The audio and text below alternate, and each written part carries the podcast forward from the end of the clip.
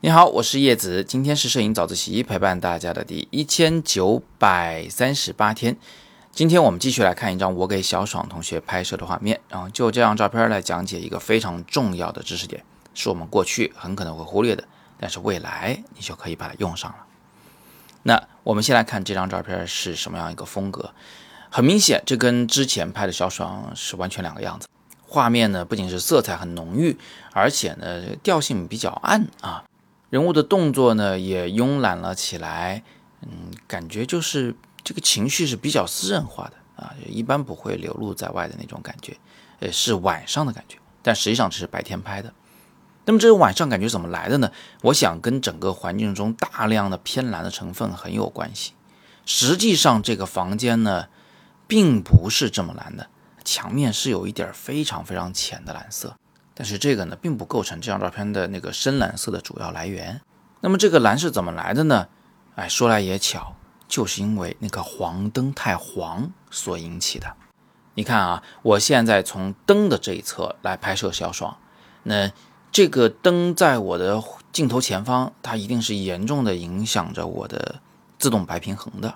我的相机一看，哟，这光线这么黄，那我肯定得校准一下呀。所以他就通过调整白平衡啊，往这个画面里死命的再加一种蓝色。原本呢，就是加了蓝以后，那个黄就会被抵消掉啊，变成一个正常的白光。但是这个灯实在是太黄了一点，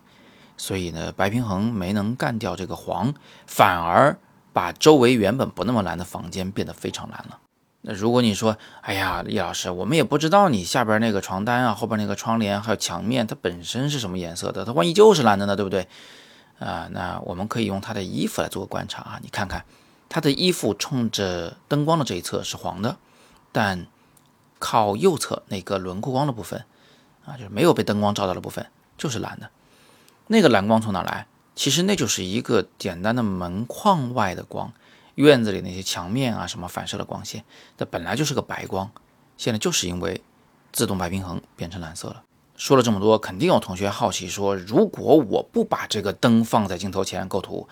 啊，没有让我的相机受到这个黄光影响，那拍出来照片会什么样呢？哎，我还真有一张，同学们看看第二张照片，你看是不是就像我所说的，这个房间里面只有那个墙面有一丁点儿的浅蓝，那个沙发、那个衣服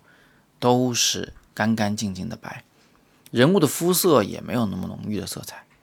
这两张照片你能相信吗？是在同一时间、同一个房间里拍摄的。它唯一的区别就是拍摄角度不同，还有就是那个灯开了还是没开，就这么一点细微的差别，造成了这两张照片的情绪调性有如此的大的差异。说到这儿呢，我们至少应该有两个收获了。第一个就是哦，原来啊过黄的光线会影响到我们的相机自动白平衡，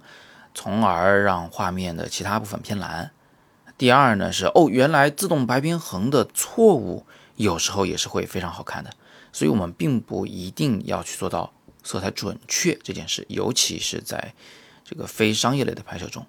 当然了，这张照片里面其实还有更多的一些讲究，呃，比如说我其实是趴在床上在拍姑娘，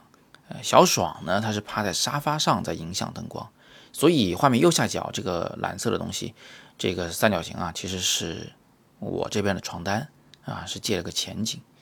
然后小爽同学的背后呢还有一个窗帘儿啊，那个颜色跟床单的颜色又很接近，所以它俩呢又是一个呼应关系。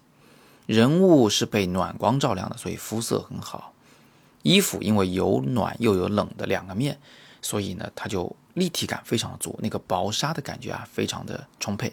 在人物姿势的方面呢，小爽同学实际上是扭着身子，然后再趴在沙发上。嗯，人物的手和表情都是非常的舒缓的，显得非常的慵懒。这套动作和表情跟他的衣服，也跟现在周围这个环境还有色彩，都是一整套的，非常登对的。你看，摄影是不是很奇妙呢？它有很多的细节值得我们去注意。那么今天我们就聊到这里。更多摄影好课，请见阅读原文。想提升审美，听我的更多摄影讲座，可以戳语音下方那个黑色的会员卡。欢迎你成为我们的超级会员，那里有很多好讲座等你去畅听。今天是摄影早自习陪伴大家的第一千九百三十八天，我是叶子，每天早上六点半，微信公众号和喜马拉雅的摄影早自习栏目，不见不散。